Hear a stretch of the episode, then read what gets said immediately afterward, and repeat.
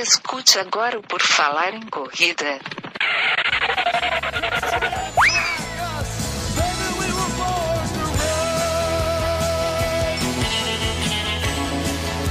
Are you ready to run?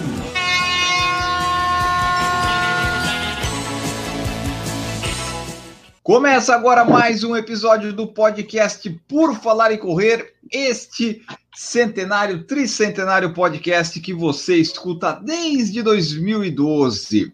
Meu nome é Enio Augusto, vocês já sabem, e hoje o meu convidado, com quem a gente vai falar sobre as histórias de corrida, sobre as histórias no esporte, é o Vanilson Neves. Tudo bem, Vanilson? Seja bem-vindo. Muito obrigado, Enio. Boa noite a todos.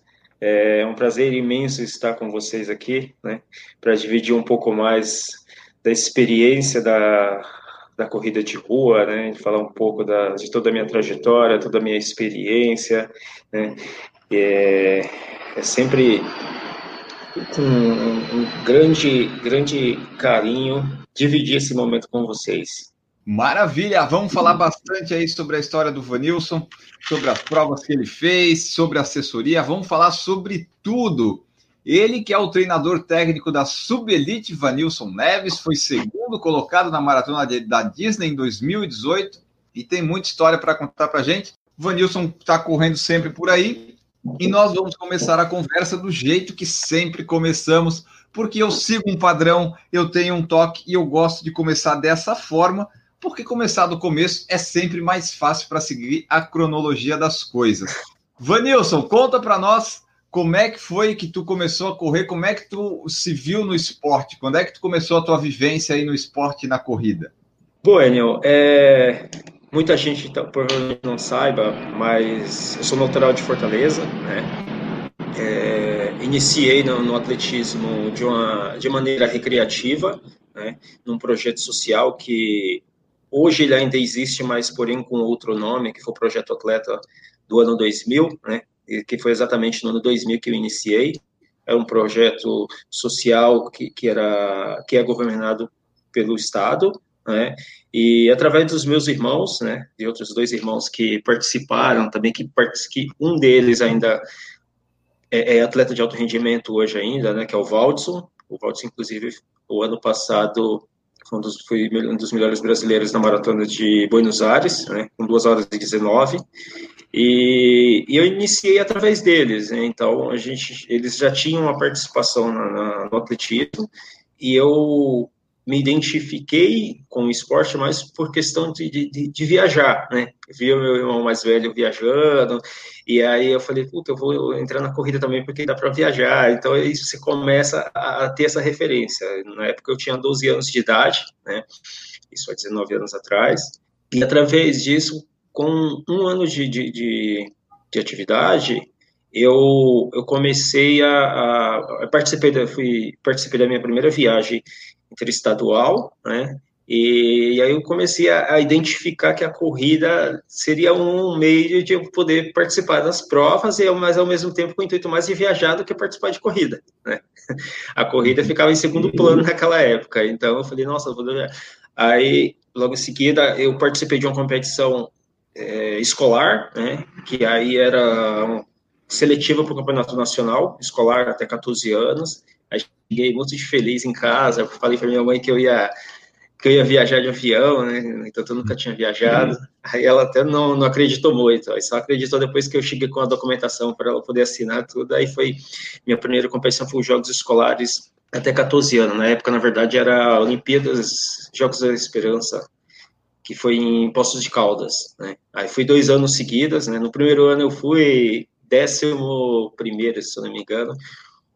Ah, aí no ano seguinte eu já corri um pouco melhor, porque aí passei a me destacar um pouco mais, resolvi treinar, né? E, e daí eu participei do ano seguinte, já fui sétimo colocado, né? Então já deu uma, uma melhorada aí. Aí através disso consegui comecei a me identificar mais na corrida, aí já fui tendo uma outra visão, né? A visão de saber que poderia me destacar é, em nível nacional. Continuei participando da, de algumas provas, mas isso tudo mais na parte de, de provas de pista, né? Que na, na época era por faixa etária, que é até 14 anos, a distância maior do fundo é mil metros. Né? Uhum. Então, cheguei a participar de competições nacionais na, na, prova de mil, aí depois você acaba subindo de categoria, que é de 15 a 17 anos, que é a categoria menor. Né? Participei de algumas competições nacionais também, e no ano de 2005 eu entrei no Pinheiros, tá. que aí já comecei a me destacar um pouco melhor, fiquei na temporada de 2005 a 2018, né, no Pinheiros. Aí no Pinheiros já, teoricamente, já estava mais profissionalizado, né? Então aí você já tem um pouco mais de resultado para poder fazer parte da, da delegação do clube, né? É, na época de juvenil, de menores de juvenil, de juvenil, que já vai de 18 a 19 anos, eu fiquei em terceiro lugar no ranking brasileiro, né, no campeonato nacional. Uh, na prova de 3 mil obstáculos, eu já, fui subindo de prova, né? Na minha época, quando eu entrei no Pinheiros, já fiquei mais nas provas de, de 1.500 a 5.000 metros, né? Mas a minha especialidade era a prova de 3 mil metros com obstáculo. E quando eu subi de categoria novamente, que entrei na categoria juvenil, eu, eu fiquei em primeiro lugar no ranking nacional e terceiro no, no ranking sul-americano. E fiquei terceiro lugar no Campeonato Brasileiro. E aí sempre me mantive mais nessas provas. Aí depois eu acabei é, é, saindo do clube, né? Me desliguei do clube aí comecei a participar mais das provas de rua, né? Ainda participando de algumas provas de pista, mas sempre já comecei a me adaptar um pouco mais do lado da rua. Né? E quando chega já na fase adulta, já comecei a, a migrar mesmo para as distâncias mais longas, né? 2014 eu fiz minha primeira maratona, e aí de lá para cá já me acostumei. Tá, e deixa então eu entender assim, tu, tu nasceu em Fortaleza, daí tu veio para São Paulo quando, em que época? Isso, em 2000, no final de 2014, de 2004, né, quando eu fui para Pinheiros, né, que aí entreguei, é, fiquei por três anos aqui, depois eu voltei novamente para Fortaleza, fiquei um tempo lá, e no final de 2011 Uh, eu vim correr São Silvestre, aí tinha recebido alguma uma proposta de, de, de, uma equipe, já não era mais de clube, né, para poder estudar, né, e daí eu vim para cá com, com a intenção, depois que, que, recebi essa proposta, de ficar e estudar, né, aí eu já larguei um pouco mais da, da, da corrida, né, e resolvi me dedicar mais a, a, aos estudos, né, então eu falei assim, não, uma, vai ser uma fase da minha vida que é, que vai me abrir as portas futuramente, né? Porque, assim, é, eu nunca fui um atleta de, de grandes resultados nacionalmente, né? Eu sempre estive presente dentro da, do meio da corrida, sempre estive nas principais competições e eu sempre digo isso para muita gente. O esporte ele proporciona bons momentos né, na nossa vida. O esporte ele, ele é uma, uma principal ferramenta que dá muita oportunidade para as pessoas, né?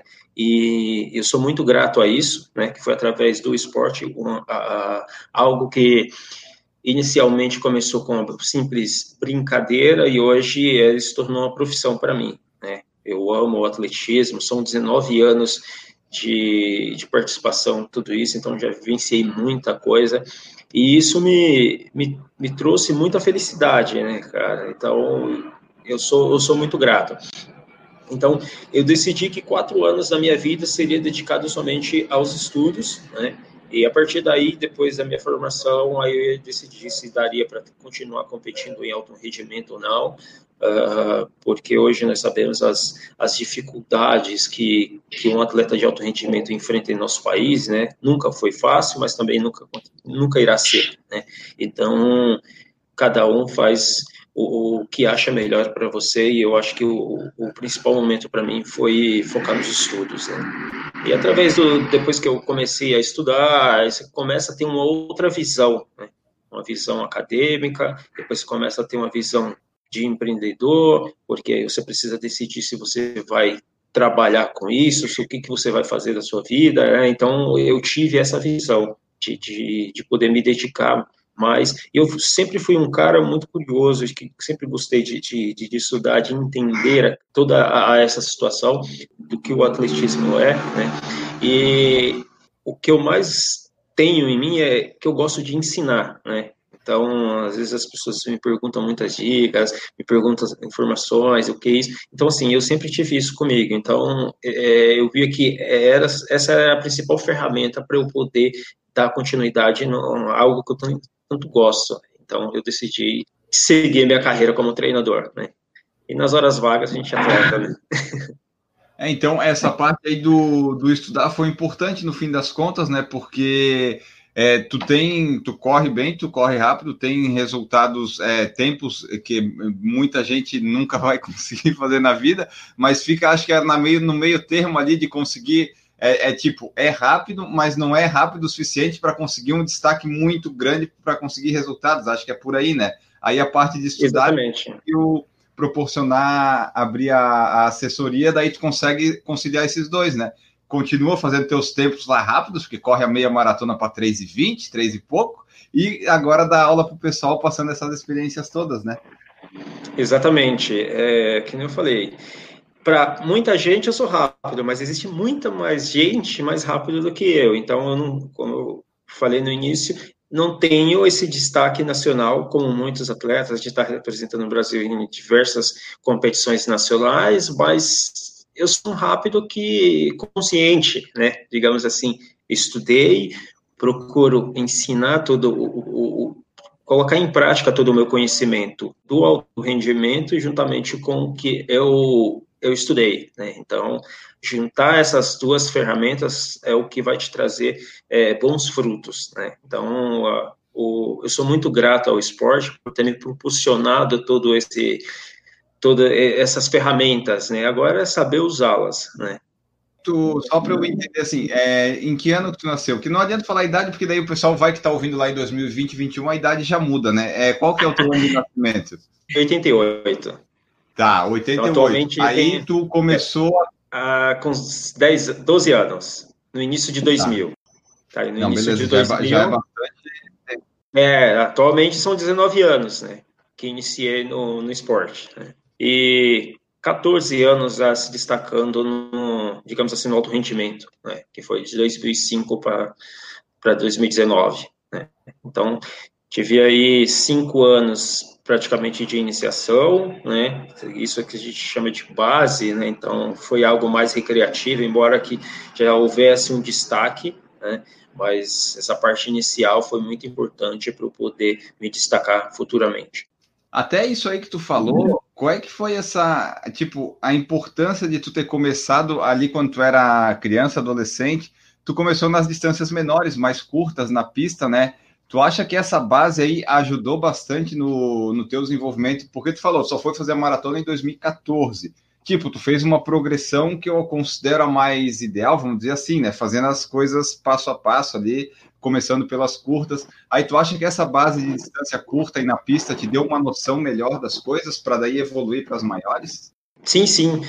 Inicialmente, quando o, o, a gente vê os principais atletas hoje, né, tanto nacional como mundialmente, eles sempre tiveram um histórico inicial que são as distâncias menores, né? Então hoje você pega a referência mundial, né? A referência nacional, ele, ambos essas duas eles sempre iniciaram na, na pista, né? Então são atletas que inicialmente tiveram essas participações em competições de provas de distâncias mais curtas, né, que a partir do meio fundo, que são 800, 1.500 metros, né, uhum. do, que aí vai para o 3 mil, tem muita gente que faz 5 mil, e aí vai para o 10 mil, tem gente que participa das provas de meia maratona, mas não abandona as provas de pista, né, porque a partir do momento que você tem essa referência de provas de pista, né, é o que te ajuda a, a ter um controle uh, para as provas maiores. Né? Então, você são, é, como a gente tem essa página de não criar etapas. Né? Então, você está nessa parte inicial,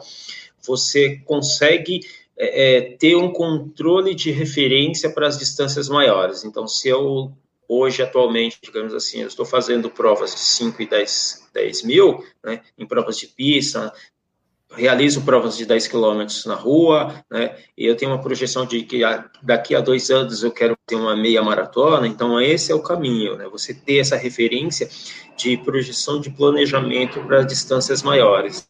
adianta eu querer é, é, é, iniciar logo nessas distâncias mais longas, porque depois eu tenho dificuldade nas distâncias menores. Né? Tanto eu quanto diversas nacionais tiveram esse, essa mesma trajetória, né, de, de, de vir das provas menores para as maiores. Tu virou treinador, assim, de fato, abriu a assessoria em que ano? 2016, né, me formei em 2016, 2015, né, e aí eu estava com esses planos, né, de, de abrir minha assessoria, mas antes eu já tinha trabalhado em outras duas assessorias, né, então aquela coisa, eu tive a, a experiência no alto rendimento, né, o conhecimento teórico, que foi na faculdade, mas passei a trabalhar com o, o, o atletismo amador a partir de 2014, né? Então, passei a trabalhar no, no, no, com o amador, porque assim, inicialmente eu tinha é, toda essa experiência, mas assim, eu não tinha experiência de como eu vou conseguir, como é que era um planejamento de um cara que vai fazer uma maratona em quatro horas, em cinco horas, entendeu? Então, assim, eu não tinha noção nenhuma, né? E a partir daí, em 2014, que eu já comecei a, a, a, a ter esse, esse entendimento, né?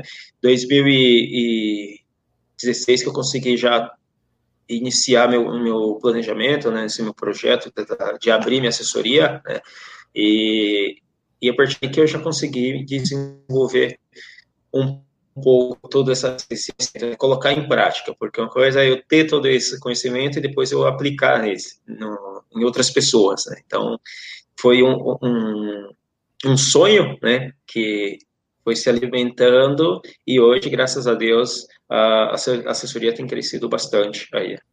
E me diz uma coisa, o nome da assessoria é, é, é Subelite Vanilson Neves, é isso? Isso.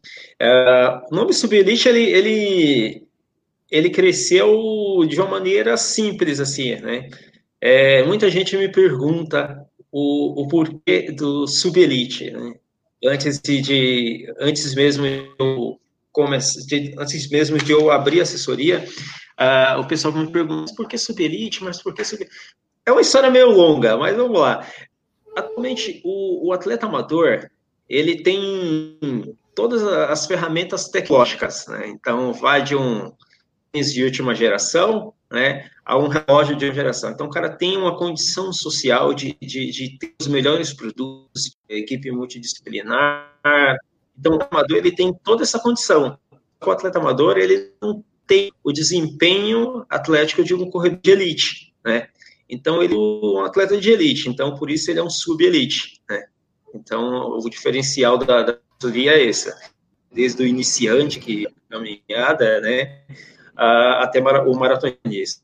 Hoje a gente tem essa, essa. Então, o cara começa nos primeiros passos, até uma maratona de 2 horas e 32, que hoje é o, o meu atleta tem hoje, né? Então, a gente tem essa referência aí na, na, na assessoria, né? Então, o surgimento do nome da por esse motivo, né? De, o atleta amador, ele não é um atleta de elite, ele é um sub-elite. É, porque assim, o, o nome, às vezes, eu ia até perguntar isso, porque eu, tu não acha que o nome às vezes pode afastar a pessoa que diz assim, pô, eu corro, sei lá, 10 quilômetros para uma hora, mas é, o Vanilson não vai me treinar, é só sub-elite. Então não quer dizer isso, né? Não quer dizer que tu tem que ser o sub-elite lá correndo a 3 para 1. É qualquer um, né? Na, a assessoria está aí aberta para todo mundo. Todos os níveis atléticos. E, na verdade, não sou eu, Enio, que determina o nível do atleta. Na verdade, o cara chega com um plano. Para mim, um, um projeto, eu funciono como uma empresa, cara. Eu funciono como empresa. O atleta ele chega para mim e fala assim: eu tenho 10 quilômetros para uma hora, mas eu tenho o objetivo de ser sub 50. Falei, tudo bem, então vamos trabalhar em cima disso. Uma empresa, o cara tem metas para bater, entendeu? Então hoje você precisa vender na sua loja, vamos, vai lá, 50 mil. Então você tem uma meta diária, eu tenho uma meta de fazer com que o meu cliente, né, ele sinta-se satisfeito com a realização do, do tempo dele. Entendeu? Então, hoje, se ele chega com uma hora, às vezes o, o, o corredor ele tem esse projeto, ah, eu corri uma hora, mas eu treino uma vez na semana, entendeu? Então, não dá para. Então, a gente tem esse planejamento, né? Então, hoje, atualmente, eu divido os, os níveis, né? Determino a, programação do, dos meus alunos justamente por isso, né, por níveis atléticos, e aí eu determino os tempos dele dentro dessa condição atlética de cada um. Então, às vezes, isso já aconteceu. Por exemplo, tem uma, um aluno que chegou com 57 minutos, hoje ela está correndo 43, no tempo de dois anos. Isso não sou eu que determino, mas o ano passado ela falou que o sonho dela era pegar um pódio. Hoje eu tenho que estar controlando, proibindo ela de, de, de ir nas provas, porque se você deixar, ela quer pegar pódio em todas as provas, entendeu? Então uhum. você precisa ter esse controle, né? Porque empolga, né, cara? Imagina, há um ano atrás você não pegava nenhum pódio, hoje você é uma referência, né? Você vai na prova e sabe que pega pódio. E hoje o atleta amador é isso, né, cara? Ele, ele tem essa, essa condição, né? Então, acho que o caminho é exatamente esse. Você tem uma condição, você quer ter um desempenho atlético, você quer melhorar seus tempos, que às vezes não melhorar não é o simples uma maratona para três horas. o cara se destaca por simples fato de ele ser dedicado e treinar, de fazer as coisas certas, isso faz com que você tenha é um desempenho satisfatório. Isso se chama disciplina, né, cara? Não tem jeito como é que funciona a assessoria? É, onde é que tu dá os treinos? Como é que são os treinos? Se as planilhas tu manda mensal, semanal? Se tu acompanha todos eles é, em algum aplicativo? Como é que é essa parte toda? Bueno, a assessoria ela funciona duas vezes na semana, né? São três dias, na verdade, são três dias de treino, né? Duas vezes na semana e um no final de semana. Terças e quintas, né? Com dois horários, das 6 às 8 da manhã e das 19 às 21 no Parque do Ibirapuera, né? Eu fico ali do lado do Museu Afro. Ao, aos finais de semana, aos sábados, a gente tá, estamos no, na USP, né? Ali na Escola de Aplicação, logo na entrada da, da USP, no horário das, seis, das 7 às 11 da manhã. Então, são três dias de treino aí. E aí não tem restrição de horário, né? Essa é uma das dúvidas que muita gente pergunta, né? Com relação à disponibilidade de horário. Então, às vezes, por exemplo, das 6 às 8, ou às vezes o aluno ele acha que ele tem duas horas de treino direto, não é? Né? Então são horários de funcionamento. Então, por exemplo, se ele tem um treino de duração que é uma hora, ele pode chegar às sete horas, por exemplo, né? Muita gente não gosta de acordar muito cedo, né? Nesse horário da manhã, né? Então ele tem essa disponibilidade de horário aí. Então, horário de funcionamento tem duas horas aí. E aí não tem restrição, né? O aluno ele pode ir tanto no horário da manhã quanto no horário da noite. Às vezes isso Uh, aqui em São Paulo a gente tem muito rodízio de carro, né? Então às vezes tem acontece de a placa do carro da, do cara sendo dia de terça, né? Ou dia de quinta, né? Então a gente fala para os alunos, fala, oh, compra um carro que seja de segunda e quarta, né? Porque pelo menos você não mata o treino. Né? Boa. Então aí tem essa, essa, essa, disponibilidade de horário aí e faz com que o aluno ele consiga ir um dos dois treinos. E tem um outro sistema de treino também que eu trabalho muito, que é o sistema de treinamento online. Hoje, praticamente, boa parte dos meus alunos são mais online do que o próprio presencial. Eu trabalho com um sistema de, um sistema de aplicativo, né? Das planilhas. O, o aluno recebe a planilha tanto no, aplica, no aplicativo, que é direcionado, que fica arquivado tanto no aplicativo quanto no, no e-mail dele. Uma ferramenta que é o Caesar, né, de poder organizar melhor o, o aluno, essa, de, dessa ferramenta para poder ter todo esse, esse acompanhamento mais direcionado.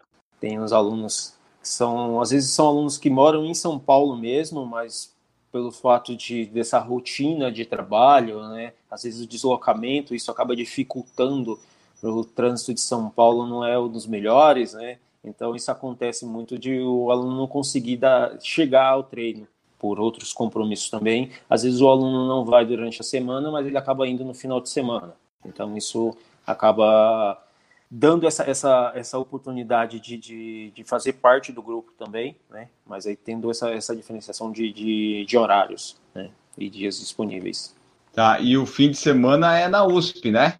Exato, exato. Os sábados é na USP, a gente fica no, do lado da escola de aplicação, né? Então, nossa base ali é, fica logo na, próximo da entrada principal, né? portão 1. Então a gente está bem localizado ali, com estacionamento ao lado, então a gente tem professor também que trabalha comigo, então tem essa, essa, essa condição de, de, de, dividir as tarefas. Né? É, porque eu já fiz treinos na USP em sábados e, e passou para mim um rapazinho careca, assim, parecido contigo. Era você, aliás. Passou cinco anos, daí depois eu fui ver no Instagram. Foi lá, é, o Vanilson fez, acho que, sei lá, 10, 11 tiros de um quilômetro lá, e, e um desses tiros provavelmente tu fez quando passou por mim. Que passou assim, foi aquela camisetinha azul escrita, né, sob elite, assim, ó, oh, o Vanilson tá aqui na USP hoje. é bem provável que eu tenha, tenha passado perto de você mesmo e tenha finalizado o treino perto da minha base. Então acho que você me viu por ali.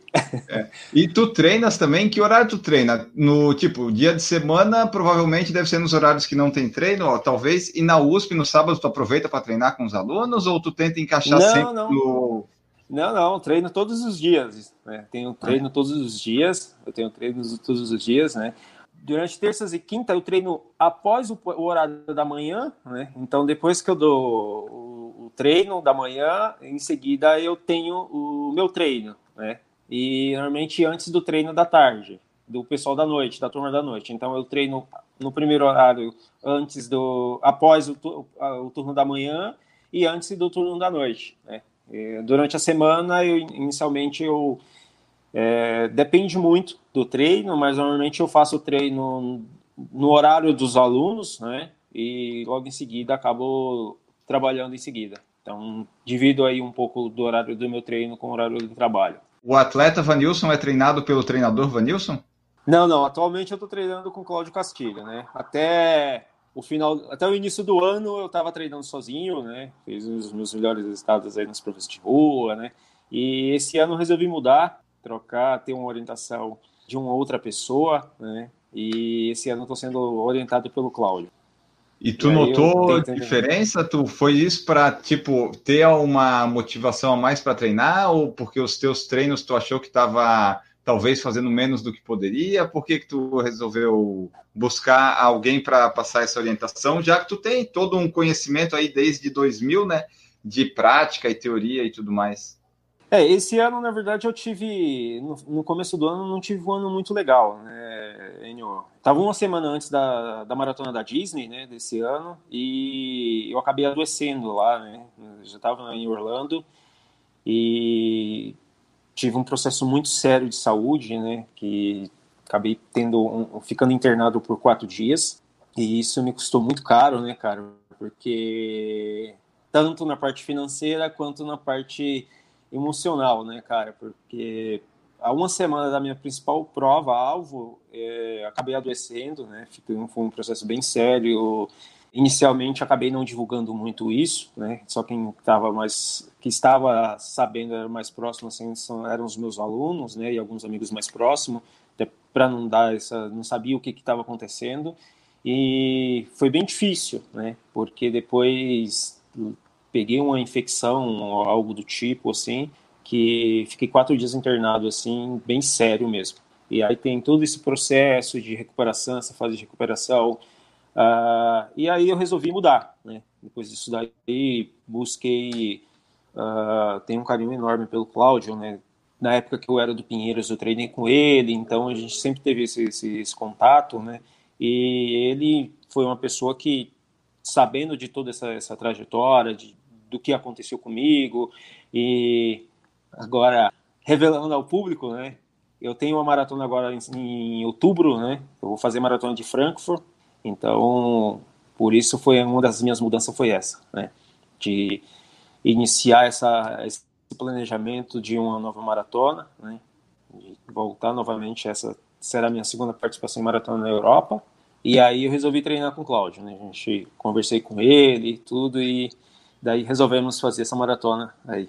E daí me conta, é, quando tu faz essas provas aí, tu vai fazer a maratona e tal, tu vai com algum objetivo de tempo, tipo de recorde pessoal, ou tu vai buscando mais alguma posição dentro da corrida, já que o teu ritmo, tá, tem atletas mais rápidos, mas é um ritmo bem bom, assim, né? Bem, bem mais rápido que o meu, por exemplo. É, tu vai buscando assim, tipo, um recorde pessoal, ou tu vai assim, ah, não, fazer o melhor nessa prova e tentar a melhor marca possível? Como é que funciona, assim, os teus objetivos nas provas? Cada prova é uma prova, né? É, quando se trata de maratona, normalmente o desgaste já é muito grande, né, cara? Os treinamentos, tudo isso. Então, o objetivo é de tentar melhorar a marca pessoal. Né? Então, Frankfurt, por ser uma maratona plana, ser uma maratona rápida, né? de ter essa condição de, de pelotões, né? Então, o, a elite feminina lá corre nessa casa de 2,19, 2,18. No ano passado deu 2,20 a elite. Então, o objetivo era é, é exatamente esse: tentar correr próximo ou melhor do, do recorde pessoal, né? Lógico que o objetivo é sempre querer melhorar, né? Mas nem sempre querer é poder. Os treinos estão sendo realizados, né? Então, o objetivo maior é a maratona. Então, até lá muita água passará debaixo da ponte, né? Então a gente ainda tem dois meses agora, né? Estamos a dois meses da prova, então agora a, a preparação começa a ficar um pouco mais intensa, né? Os treinos mais direcionados. Então o objetivo é realmente é tentar correr próximo da, da do recorde pessoal. Então o, o, objetivo da maratona de Franco foi exatamente esse. É, como é uma prova que tem um grupo de da elite tanto masculina quanto feminina, né? Desse pelotão B que a gente chama que eu vou largar nesse pelotão da, da elite, né, pelotão B. Então, ter a elite feminina juntamente com a elite B masculina vai ajudar com que, que tenha essa, essa, essa, esse controle de ritmo, né? Então isso ajuda muito, né? Mas o objetivo é exatamente esse, é tentar correr próximo do, do recorde pessoal, aí ou quem sabe até quebrar um recorde pessoal. Tá, então já que falamos disso, você tem que falar para nós quais são os seus recordes no 5, 10, 21 e 42, essas distâncias mais tradicionais, né? O pessoal ter uma ideia aí dos tempos do Vanilson. Meu melhor tempo no recorde pessoal de 5 km é 14,50. Tenho 30,57 nos 10 km, 1 hora 7,28 na meia maratona e 2 horas 20 e 25 na maratona. Ah, então o objetivo é tentar fazer aí quase um sub 2 horas e 20 em Frankfurt, né? É, o objetivo é esse, né? Legal. Tentar correr abaixo de, nem que seja 2, 20 e 24, né? Um claro. segundo já é recorde. Exatamente, perfeito. O objetivo é esse. E uma dúvida aí que eu, eu sempre pergunto para os convidados que são mais rápidos, que fazem tempos bons assim, qual que é o teu peso e a tua altura? Cara, eu tenho 1,75 de altura e o peso aí quase 70 quilos, eu peso 68. Mas atualmente não estou 100% da minha melhor forma, né? No, no peso atual, mas estou próximo, estou chegando. Tá. Tô voltando ao shape aí. E essa meia de Buenos Aires que tu fez no domingo aqui anterior, que é da, da gravação aqui desse podcast, tu fez em que tempo? Deu 1 a 11 10. Não foi, foi uma, uma corrida. É, eu, é, na verdade eu esperava ter corrido um pouquinho mais rápido. Tá? Algumas alguns detalhes que, que faltaram, é, mas também assim, dentro da, da, dessas condições, eu acho que um pouquinho mais rápido seria válido, né? Mas eu fiquei feliz com o resultado, né? Eu tive uma, uma projeção dentro da, da, da, prova, né? Queria ter corrido, mas é aquele detalhe que eu falei anteriormente, nem sempre querer é poder, né? Então, tá, o objetivo agora é tentar melhorar um pouco mais essa condição aí, como já estamos mais próximo da prova, tentar correr um pouquinho mais rápido aí. Como é que é uma semana aí de treinos do Vanilson? Agora que ele está sendo treinado pelo Cláudio Castilho, tu falou que está correndo todo dia. Como é que é uma semana de treinos assim? Quando é que tem intervalado? Tem dois treinos em algum dia? Tipo, treino duplo? Como é que é o longão? Como é que são? Como é que é uma semana assim de treinos? Ah, semana de treino treino varia um pouco, né, uh, normalmente meus treinos intervalados são de segunda e quarta, né, que é o dia que a gente vai para a pista. Então, é, é, essa condição de, de, de, treinos intervalados são duas vezes na semana. Tem às vezes tem semanas que são três vezes, né. Então isso depende muito, né. As terça, quinta e sábado são os dias de rodagem. Tem semana que são dois períodos tem semana que, que às vezes é só um período, né? Então depende muito do volume de treino, né? Então agora como a gente está nessa crescente de volume de treino, estamos chegando próximo da maratona, então os treinos já estão ficando um pouco mais é, mais cansativos, né? Não tem off? Tem dia, tem dia que é off. Então tem semana que não tem, tem semana que tem. Então depende muito aí para suportar esse treino todo aí, tu faz algum tipo de fortalecimento ou algum outro esporte, tipo, tipo natação, bike, para complementar ou é, é, só corre? Não, faço sim, faço sim. Dia de terças e quintas eu, são os dias de fortalecimento, que são os dias de treinos de rodagem contínua. Né? Então são rodagens contínuas e aí eu tenho essa, essa condição de fazer o fortalecimento, né? Logo após o, os treinos da rodagem. Tu acha que o fortalecimento que tu faz duas vezes na semana, ele, ele é importante aí para o teu desenvolvimento, para conseguir con continuar correndo nesse ritmo mais rápido? Qual que é a importância que tu vê assim dele? Ah, não dá para ficar sem um fortalecimento, né, cara? Eu costumo falar, até esses dias eu até tinha feito algumas publicações nas redes sociais, né, de, da importância do treino de fortalecimento. Né? Então, assim, a, o, o, fortalecimento é uma base. Né? Então, se você vai construir uma casa, você precisa ter o alicerce. Então, o alicerce é a base para você sustentar toda a sua casa. Né? Então, para uma carga de treino, seja para o Vanilson ou seja para um cara que está iniciando, ele precisa ter o fortalecimento com a principal fonte de, de, de, de, condição de força dentro da, da do, do, planejamento de corrida, né? Então, assim, é, mesmo que, que ele tenha dois, três treinos de corrida na semana, ele precisa ter pelo menos dois dias de treino de fortalecimento. Então, dois dias de fortalecimento para um corredor é o suficiente, né? É, existem períodos que chega a fazer um pouco mais, de fazer até três, que são, normalmente são mais no período de base, né? então isso depende muito aí do planejamento de cada um, mas particularmente eu faço duas vezes na semana, né? Então esses dias são fundamentais para ter essa condição de, de, de, fortalecer e dar uma condição melhor de, de desempenho dentro do, dos treinos aí dentro das provas. E lesão, tu já teve alguma? Oh, já tive já. É, esse ano já tive umas micro lesões aí, né? Umas dorzinhas, que sempre a gente tem dor, né, cara? Não tem como. Não é, tem mas tipo, aquela lesão de dor que tu tem que parar, tipo, um mês, dois meses, tipo, sei lá, teve já alguma desse tipo? Ah, já, já sim. Já tive sim. Tive a, a que mais. e que acabou me deixando praticamente fora de provas, assim. Eu tive, já tive periostite, né? Que é a mais conhecida como canelite, né? Que essa me deixou aí dois meses parado, sem poder correr, né? É, e é um desespero, né, cara? Você está acostumado a treinar, treinar e treinar e ficar em casa tratando e você trata e não vê essa condição de, de, de poder melhorar, começa a desesperar, né? E aí você vai desenvolvendo, eu já tive é, uma outra que foi mais recente, eu tive uma inflamação no tendão do glúteo médio, né? Foi na época que eu estava treinando para o Uphill, né? Com três semanas antes da prova, eu acabei lesionando. Né? Ah, tu já fez a Uphill? Fiz duas vezes. Gente! Já fui, já fui aventureiro dela, né, cara? é, fiz ela duas vezes, né? No primeiro ano eu fui já estava três semanas antes da, da, da, da, prova eu acabei machucando, né? Aí fui lá na prova, acabei fazendo a prova, né? Mesmo machucado, mas já estava quase no finalzinho da lesão.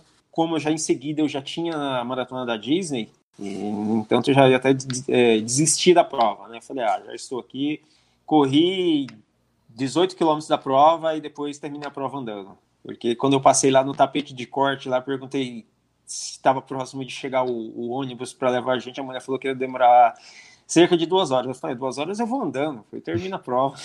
Eu ficava mais perto. Eu cheguei primeiro do que o ônibus.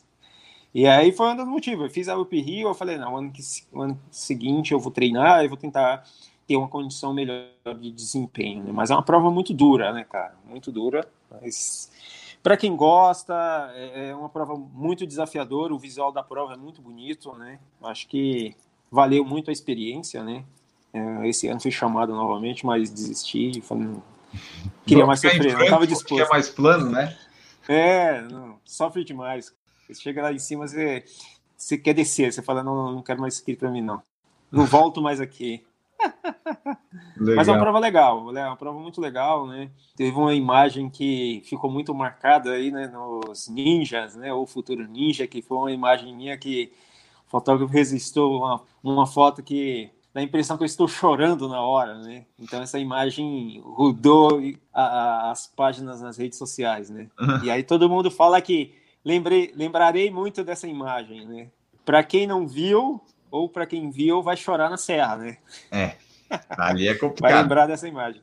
Tu falou da lesão da periostite e tal, parece que ela nunca vai melhorar, mas ela melhora, né? A gente precisa ter a paciência que às vezes é complicado, né? Tipo, tu ficou dois meses parado, mas ela vai melhorar, né? O problema é essa espera, né? Essa agonia de não parece que não vai, parece que não vai, mas vai. É, e a periostite, na verdade, cara, ela é uma lesão meio traiçoeira, né? Você acha que você está melhor, mas aí na hora da sobrecarga que você começa a ter, embora que você esteja fortalecendo, mas ela sempre está ali. Parece que ela vai embora, mas de repente ela volta de novo, né? Então fica aquele vai e volta ali, né? Mas aí incomoda bastante, né? Mas é uma região bem sensível, né? E mesmo para quem está iniciando, ou mesmo para quem já, já tem uma experiência maior, já tem uma condição do corpo é um pouco mais preparado, acaba sentindo, não tem jeito. Né? Então, essas lesões, tanto quanto a canelite, lesão na panturrilha, não tem jeito, você acaba sentindo, né? São dores que você leva seu corpo ao extremo, né, cara? A carga de treino acaba sendo muito grande dentro desse período, dependendo do, do ciclo de treino que você esteja fazendo, então isso depende muito, né? Então, dores sempre irão ter, né? Seja treinando muito pouco, você vai sentir, não tem jeito. Não dá para você fugir. Sim, e como é que tu faz assim, por exemplo, tu ficou dois meses parado. Aí como é que faz para voltar, é, voltar tipo devagar sem fazer força? Porque o teu ritmo naturalmente é um ritmo mais mais rápido, né? O teu ritmo lento de trote deve ser o quê? Quatro, quatro e pouco, né? Aí como é que faz para voltar de uma de uma canelite? Tu tem que voltar muito lento, né? Tu não pode voltar fazendo os treinos que fazia antes, porque no teu caso é ainda mais rápido, mais forte do que a população quase a média geral, né?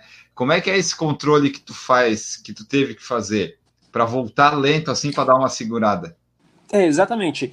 Esse volume de treino ele precisa ser reduzido, né? Então nada mais que essa, essa a, para as pessoas entenderem um pouco melhor o que é exatamente a canelite, ela é causada por sobrecarga, falta de alongamento, falta de fortalecimento, todas essas condições, né, faz com que você tenha essa agrava essa lesão, né? Então, às vezes, você, essa mudança de, de distância muito brusca, o aumento excessivo do volume de treino vai fazer com que você tenha desenvolva uma lesão dessa, né?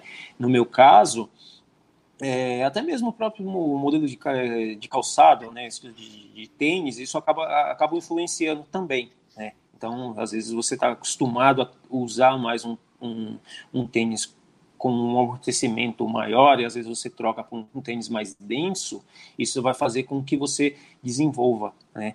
Começa a sentir dores diferentes que você não, não, nunca sentiu. Né? No meu caso, é, foi excesso de de treino, né? Não foi mais outra coisa, foi excesso de treino. Geralmente é isso, né? Exatamente.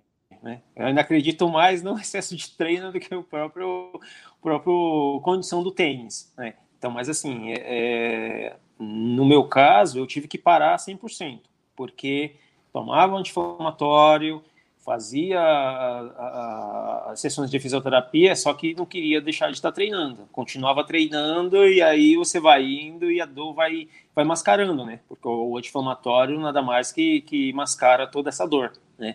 E aí você acha que você está tá melhorando, mas não está melhorando. Você está diminuindo a dor, inibindo a dor, e aí quando a lesão começa a agravar, você já, você já está 100% aí ferrado, né? Digamos assim. Então, a dica que eu digo é meu, tá machucado? Para, vai tratar, você vai economizar tempo, vai economizar dinheiro, né, nessa condição. Corrida terão várias. Você ficar fora de uma prova, isso não vai te dar essa condição, não vai, não vai te matar. As provas terão todos os anos, você vai estar lá novamente no ano seguinte, né? Essa foi uma das experiências que eu tive, né, cara, com o que aconteceu comigo esse ano aí na, na maratona da Disney. Né? Então, Imagina só você uma semana antes da sua prova-alvo, você machuca ou você fica doente e você abre mão de tudo isso. Né? Então eu tive essa, essa, essa consciência de que a partir do momento que eu dei entrada no hospital e o médico falou para mim eu, que eu não que eu iria dormir no hospital, aquele momento para mim já a prova já tinha ficado para trás, porque minha maior preocupação era a minha saúde. Uh, a mesma coisa de uma lesão, tá machucado próximo de uma prova, não faz? Porque as consequências poderão ser bem piores. Né? E nesse, nesse caso, eu tive que reduzir bruscamente o volume de treino e só voltei quando eu estava 100%. Né? Aí você volta com treinos mais curtos, em terrenos diferentes, mais, mais macio, por exemplo, a grama, né?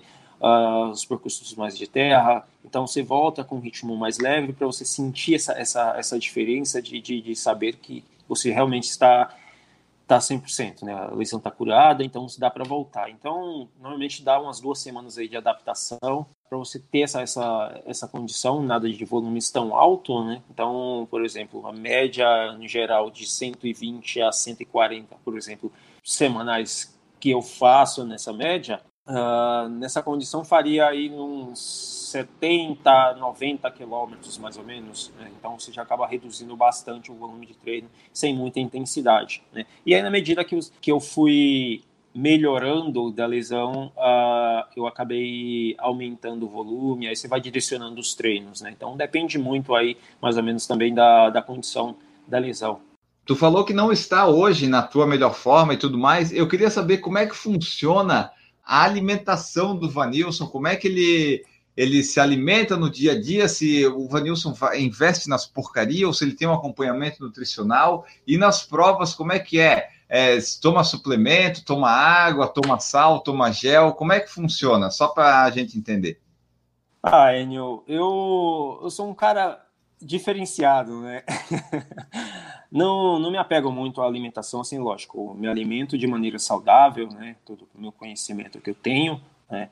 É, tive recentemente acompanhamentos nutricionais e assim a base de tudo, né? Você precisa saber o que você vai diferenciar de comer. Hoje, como eu falei, não estou na, na, minha melhor fase, né? Mas tenho essa essa consciência de que é, preciso me alimentar de maneira saudável, não abro mão do que eu gosto de comer, de comer hambúrguer, de tomar minha cerveja, né? Porque além do Vanilson atleta, treinador, ele também é um ser humano, né? Eu não vou abrir mão de fazer o que eu faço, né? De, de querer me, me abdicar de, de, outras coisas. Ah, eu não vou comer, não, é lógico. Se eu estou em preparação de uma prova, estou me aproximando, eu evito de estar tá tendo essa condição de comer coisas diferentes, né? Então, normalmente quando eu estou próximo de prova, eu já começo a cortar um pouco mais a, a tolerar um pouco mais o, o nível de, de, bebida, né, de, de, evitar, e juntamente com tudo isso para fazer com que eu consiga ter um desempenho satisfatório.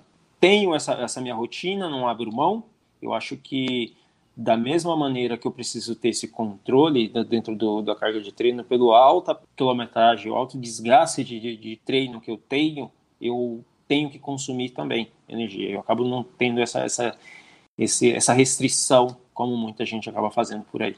É, uma das maravilhas de correr bastante volume ou correr bastante é que eventualmente a gente vai poder comer quase sempre de tudo e não vai ganhar peso, né? A gente pode não perder, mas não vai ganhar porque tá, tá sempre gastando, né? Eu ainda quero chegar nesse, nesse nível aí. Exatamente.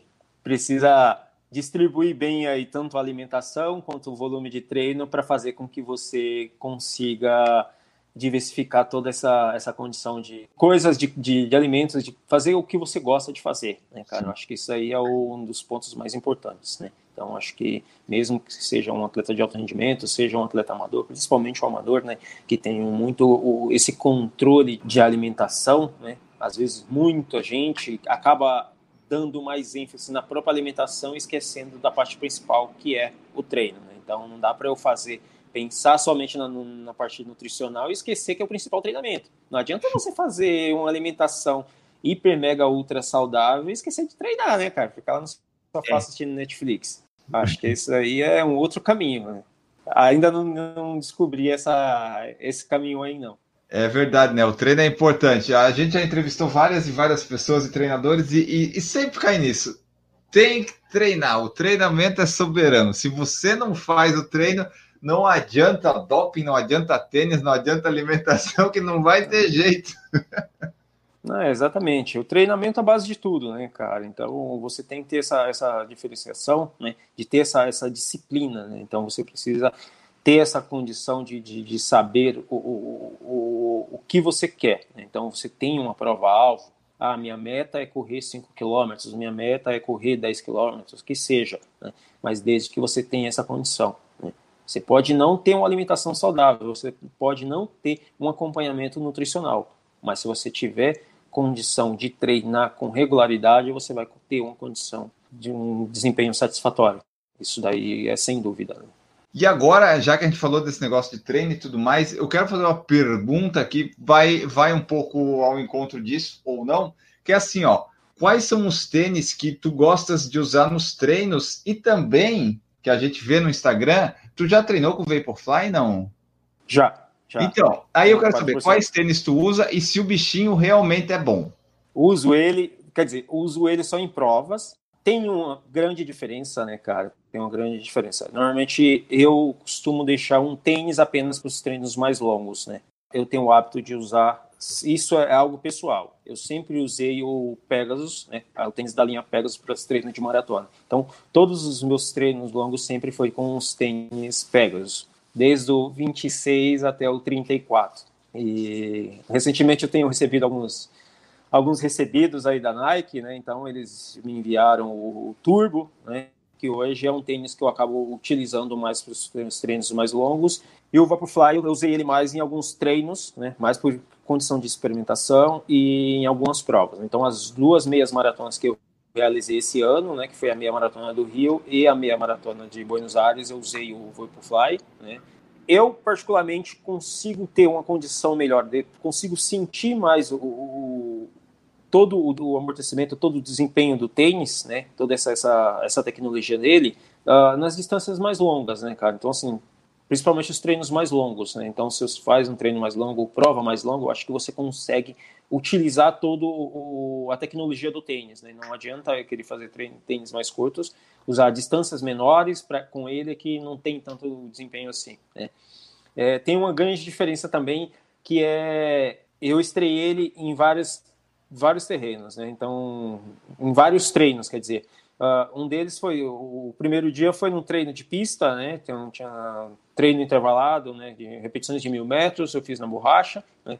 É uma coisa que parece que você está correndo, a impressão é que você está correndo com mola, né? Porque além do amortecimento do tênis, já tem a borracha, né? O amortecimento. Então parece que você não sai do lugar. Né? A impressão é essa, porque o drop do tênis é muito alto, né, cara? Então é essa que dá essa condição da sensação de que você está correndo no, com, com mola no tênis. Né? Então, acho que no, no asfalto, nesse treino mais contínuo, ele acaba re, é, respondendo de maneira mais satisfatória. Né? Então, tem essa diferenciação aí.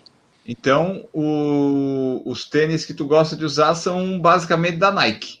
Hum, basicamente sim, mas eu uso também outros modelos. Tem o Salcone, tem diversas marcas, né? Uhum. Mas tênis mais para rodagem, normalmente eu tenho costume, mais tenho mais o hábito de, de, de usar mais os tênis Pegasus da linha Pegasus. E já que estamos falando de acessórios, o, o Vanilson treina com GPS ou vai tudo pela sensação de esforço? Não, eu treino com GPS, eu treino com GPS, né? Então os treinos, os treinos na, na rua são com GPS, na pista são no manual. Né?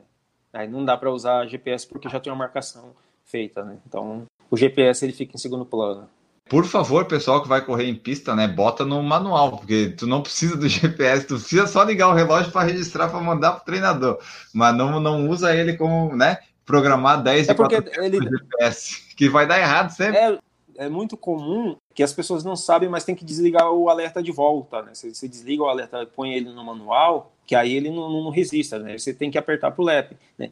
E hoje a gente tem uma dificuldade muito grande, né? Que as pessoas uh, tem de, de, de, ter esse controle, de fazer conta, né? Então, hoje a gente acaba se, se acostumando com a tecnologia. Então, se eu tenho um relógio que ele já programa tudo, para que, que eu vou ficar fazendo conta? Então, uhum. isso vai muito dessa, dessa condição. A pessoa fala, ah, mas antigamente a gente, a gente é, não tinha essa tecnologia. Realmente, antigamente a gente não tinha essa tecnologia, por isso que a gente usava o que a gente tinha. Hoje você usa o que você tem. Se você tem a tecnologia, por que, que você vai ficar fazendo conta? Né? Mas para essa condição de fazer treino intervalado né, na, na pista, não tem o porquê de você estar tá acionando o. fazendo programação. Né? Porque você já tem a marcação de pista. Mas tem um outro detalhe também, né, Enio?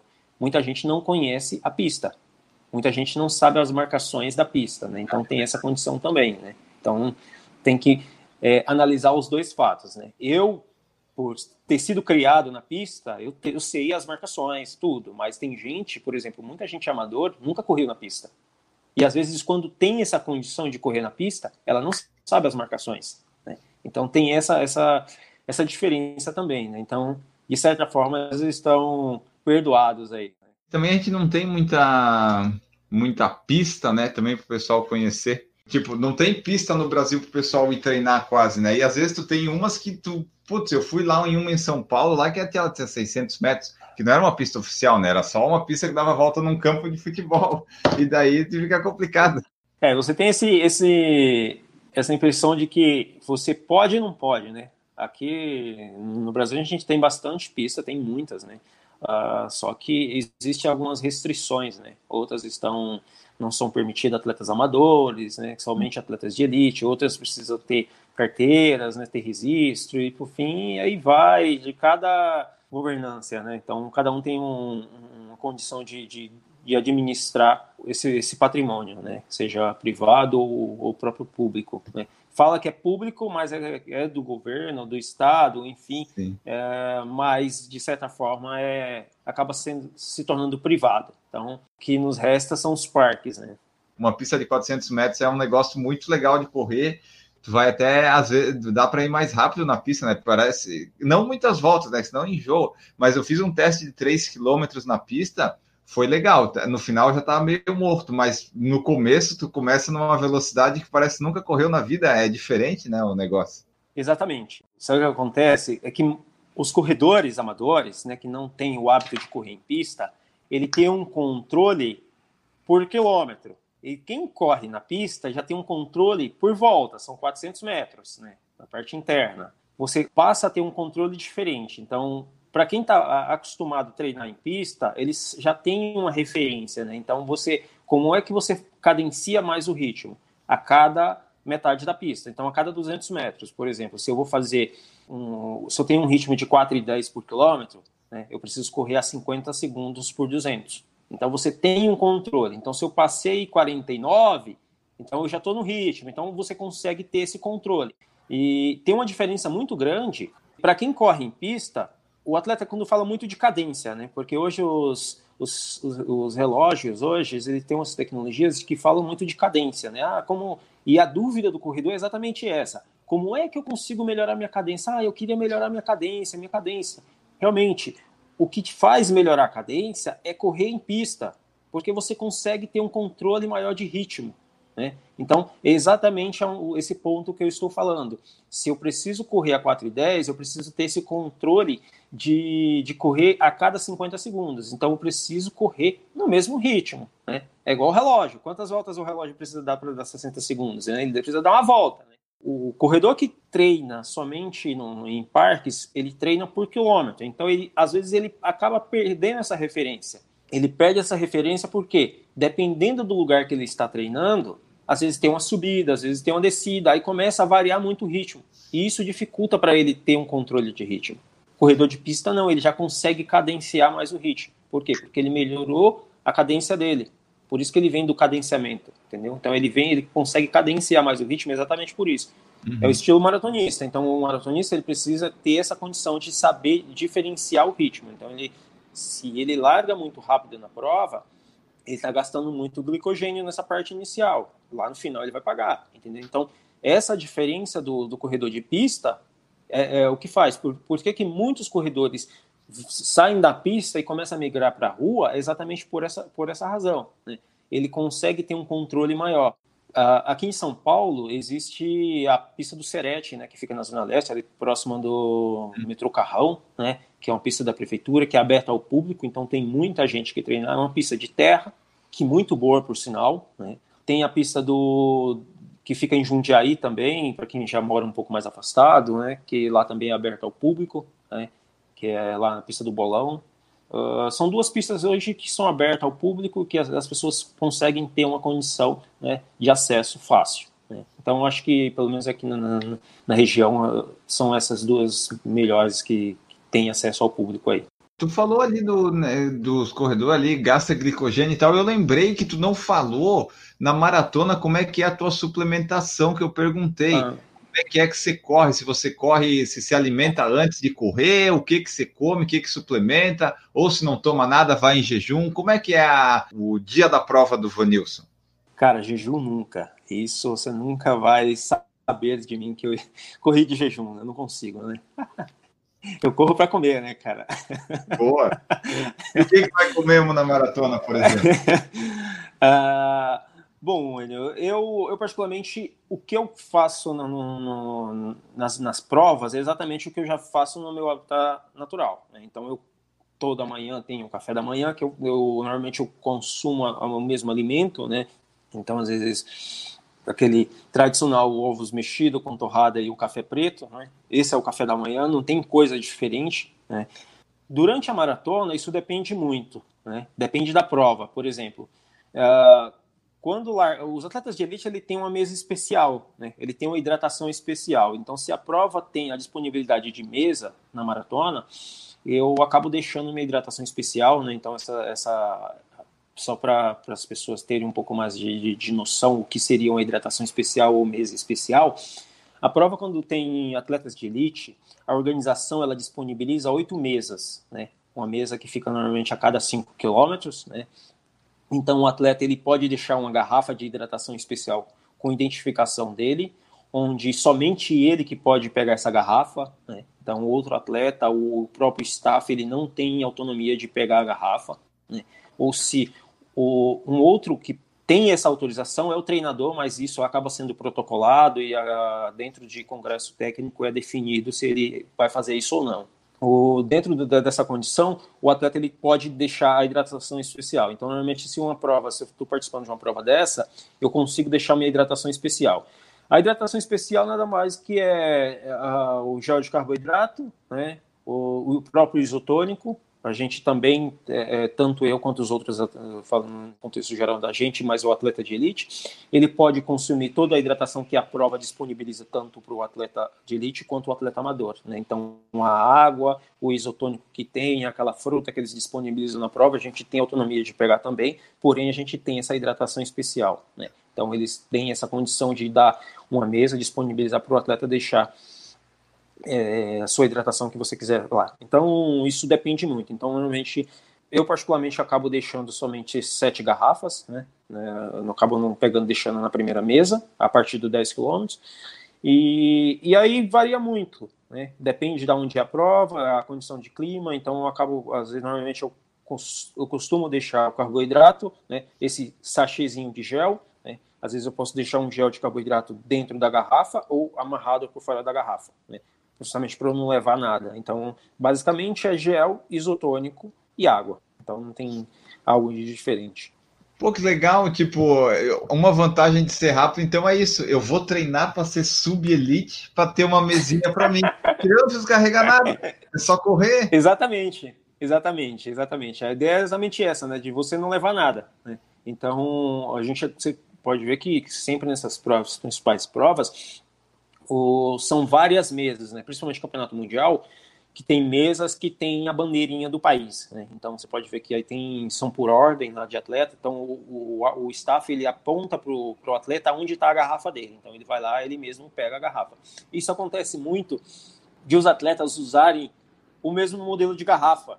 Às vezes os caras não pegam uma garrafa, uma garrafa qualquer, só que dá às vezes três garrafas de, de ser iguais.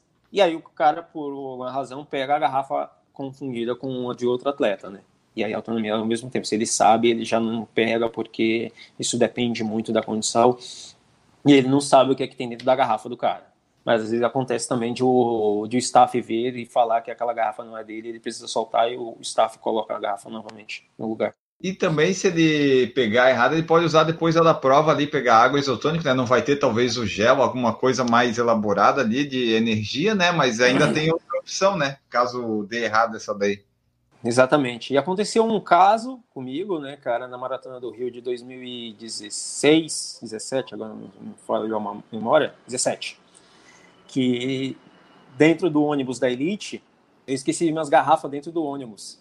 Ai, cara, eu esqueci as garrafas. Então o líquido ficou dentro da mochila e a, eu fiquei com a sacolinha das garrafas identificadas com gel, com tudo.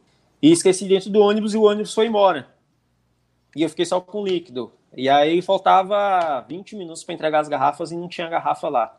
Aí já era, não tinha mais tempo, não tinha mais o que fazer. Aí consegui ainda mais três géis lá, dois, dois géis lá antes da largada lá. Mas aí você já fica acelerado, já perde a prova, tudo. Aí esse dia corri meia maratona e faltou combustível. Aí depois eu terminei a prova em acho que 12h57. Que daí já vai, já vai desanimado, né? Tipo, putz, já não tem, já, já deu tudo errado, não vou conseguir correr. Não, nesse dia aí foi um dia, cara, típico, que eu falei, meu, depois que aconteceu isso daí, eu falei, ah, esquece, já, a prova já é. Você já perde o foco, né? uhum. perde o foco. Então, isso acontece muito. Mas também tem uma outra condição. Tem prova que não tem mesa, né? Aí você tem que se virar, não tem jeito. Você precisa levar sua, sua hidratação, né? Então você já tem essa hidratação especial, né? Da prova, que a prova disponibiliza com água isotônico. E aí preciso levar o gel, não tem jeito, né? Tem, normalmente tem short de compressão que eu uso que tem os bolsos bem largos, né? Então eu consigo levar os géis, normalmente consumo de 4 a 5 géis durante uma maratona, né? E aí normalmente eu levo eles dentro do, do short mesmo, né? dentro do bolso. Né? De todas essas distâncias aí que tu faz, que tu já correu, qual que é que tu mais gosta de correr e para qual prova tu gosta mais de treinar? É a maratona ou a maratona tu faz para outros objetivos? Qual que tu gosta mais? Cara, eu sempre gostei, desde a, da, da desde essa minha iniciação né, no, no, atletismo, eu sempre gostei de, de fazer muito volume, né, de, de rodagem, né? Então, uh, eu hoje eu tenho uma paixão que eu costumo falar que meu principal treino é o treino longo, né? Porque eu gosto de fazer rodagem, né? É o, o treino que, que eu consigo me sentir bem, né? De fazer, seja com intensidade ou não, né? Mas é um treino que me dá prazer, né? É onde eu consigo ter ideias, de pensar, né? De, seja de qualquer que seja o assunto, de, de trabalho, enfim, às vezes eu consigo ter ideias de trazer para dentro da, do meu trabalho correndo, né? E às vezes o que me bate na cabeça de que eu tô tendo, surgiu uma puta de uma ideia e de repente o treino tá acabando, né? E aí acontece de a história ficar pela metade, né? Fica... Mas assim, é, o principal treino para mim hoje é o treino longo, né? Eu gosto de fazer treino, treino longo, né? E, Isso e já, já é um algo de... já fez? Não, não, nem tenho vontade, cara. Ah, não? Não tenho vontade. É um longo até a maratona, né? A, a distância melhor é a maratona, minha maior distância vai ser a maratona. Para mim, essa é o pico de todas, sabe? Para mim, não, não tenho cabeça para fazer muita coisa assim, não. Porque o, o, o, as distâncias mais longas, ultras, né, cara, você precisa ter muita paciência, né? Inclusive, uma diferença muito grande da, da Up Hill, cara, é, comparando exatamente o que você falou, é uma diferença de ritmo muito grande, porque você começa no ritmo rápido e termina a prova num ritmo muito lento. Uhum. Então, por exemplo, o ano passado, meus últimos 10 quilômetros da prova foi em 1 hora e 27 minutos. Ó, oh, que lento, hein? Eu ganho de ti. Cara, muito lento, cara, muito lento, entendeu? Então, assim, é, você precisa ter muita paciência para correr uh, uma distância por um, um, tempo muito longo, entendeu? Então, assim, é, o que você poderia, por exemplo, hoje, em 1 hora e 27 minutos, eu consigo fazer quase 26 quilômetros, entendeu? No plano. Entendeu? Então é uma diferença muito grande. De ultramaratona é exatamente isso. Você precisa ter paciência para correr por um longo período. Então, acho que para mim o pico é a maratona. Qual foi a prova que tu mais gostou de fazer? Ah, cara, sem dúvida a maratona da Disney, né, cara? Porque foi uma prova que, que me deu muita visibilidade, né? Foi uma prova que me colocou no, no pico do, do mundo amador, né? De, de mostrar quem eu e pela diversão da prova, né? Muita gente comentou também e foi um dos momentos mais marcantes na minha na minha vida mesmo assim, foi de conhecer, né? A própria Disney, né? Que foi algo surreal. Foi no ano que eu fui segundo colocado pela segunda vez, né? Eu fiquei mais feliz não somente pela colocação, mas sim pelo tempo, né? Que o ano passado eu terminei entre o top 10 no ranking nacional de maratonista. Né? Então fiquei com a décima colocação. E aquele momento da chegada que eu comecei a dançar com os personagens, então aquele momento ali foi muito marcante, né? Então a maratona da Disney para mim foi a prova que assim, me senti mais realizado assim para aquele momento, né? Acho que todo essa condição de, de, de, chegar onde eu consegui chegar até hoje, né? Então acho que ela me colocou nessa nessa condição especial. Maravilha. E aquela prova que deu tudo errado, que saiu uma porcaria, foi essa do Rio que tu esqueceu ou teve uma prova que teve mais coisa errada assim? É uma prova que tu disse assim, putz, essa daí eu completei, eu fui fazer, mas não era, não era a prova para fazer, não foi o dia.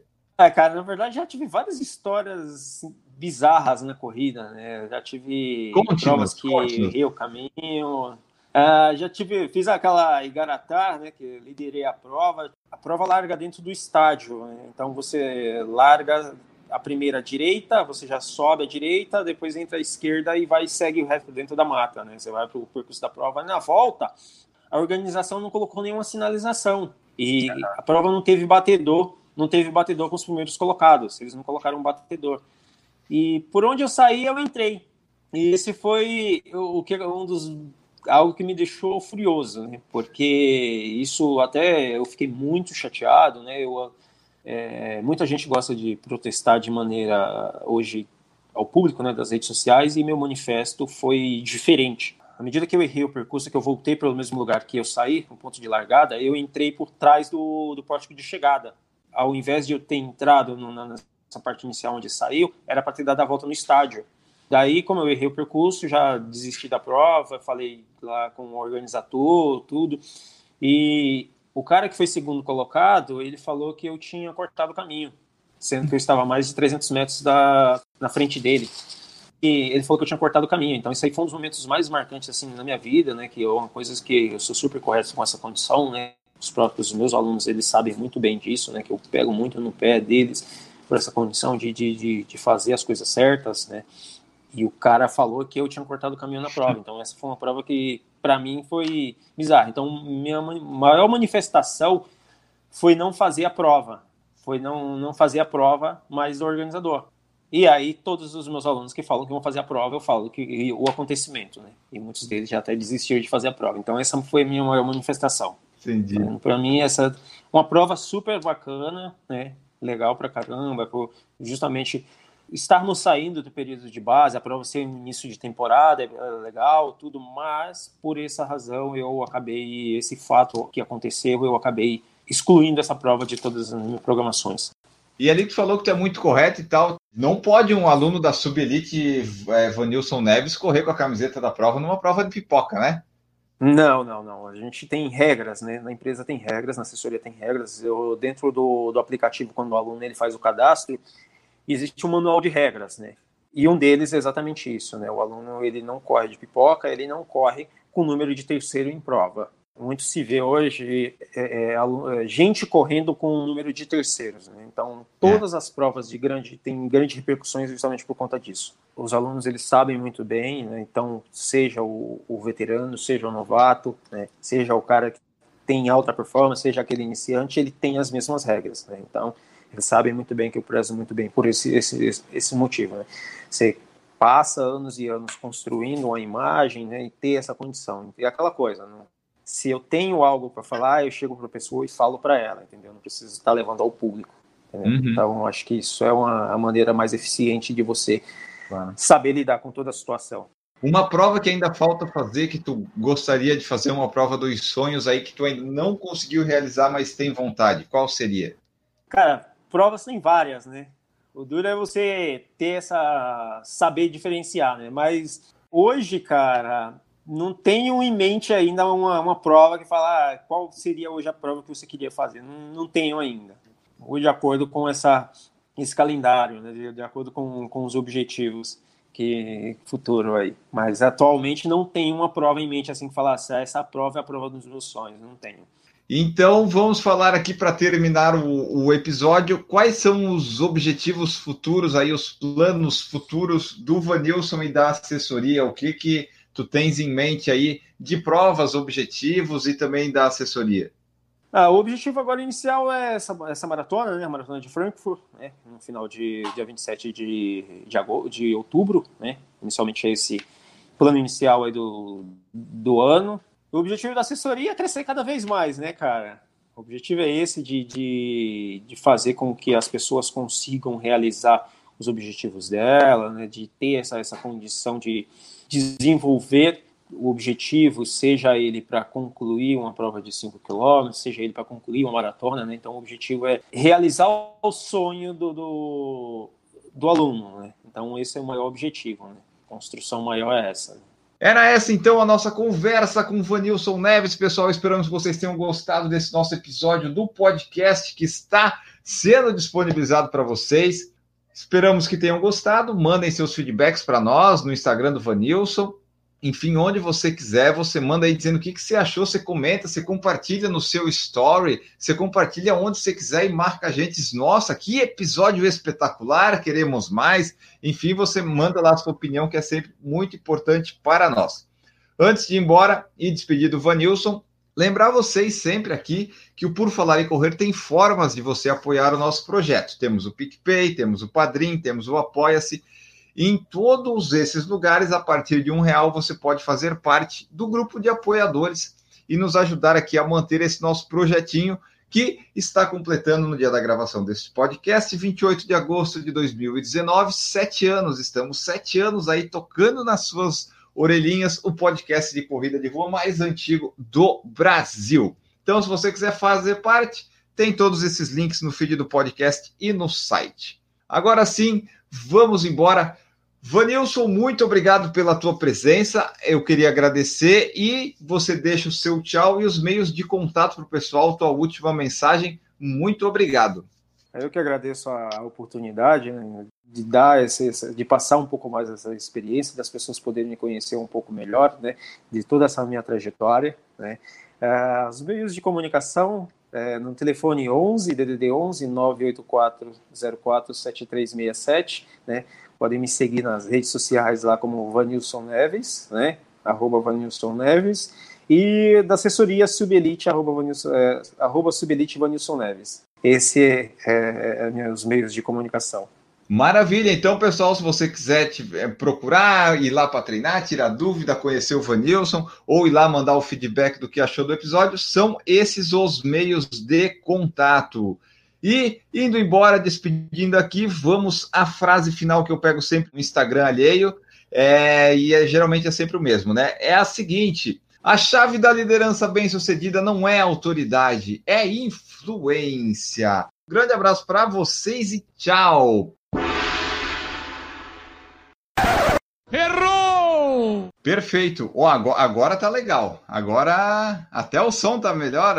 Agora, agora acho que a gente acertou. Acho que, é, agora eu tô usando o celular, então melhor, né? Errou! Você não aprende a andar através de regras, você aprende com a prática e com as. Eu não gostei dessa frase aqui, calma aí, deixa eu pegar outra, não ficou legal essa.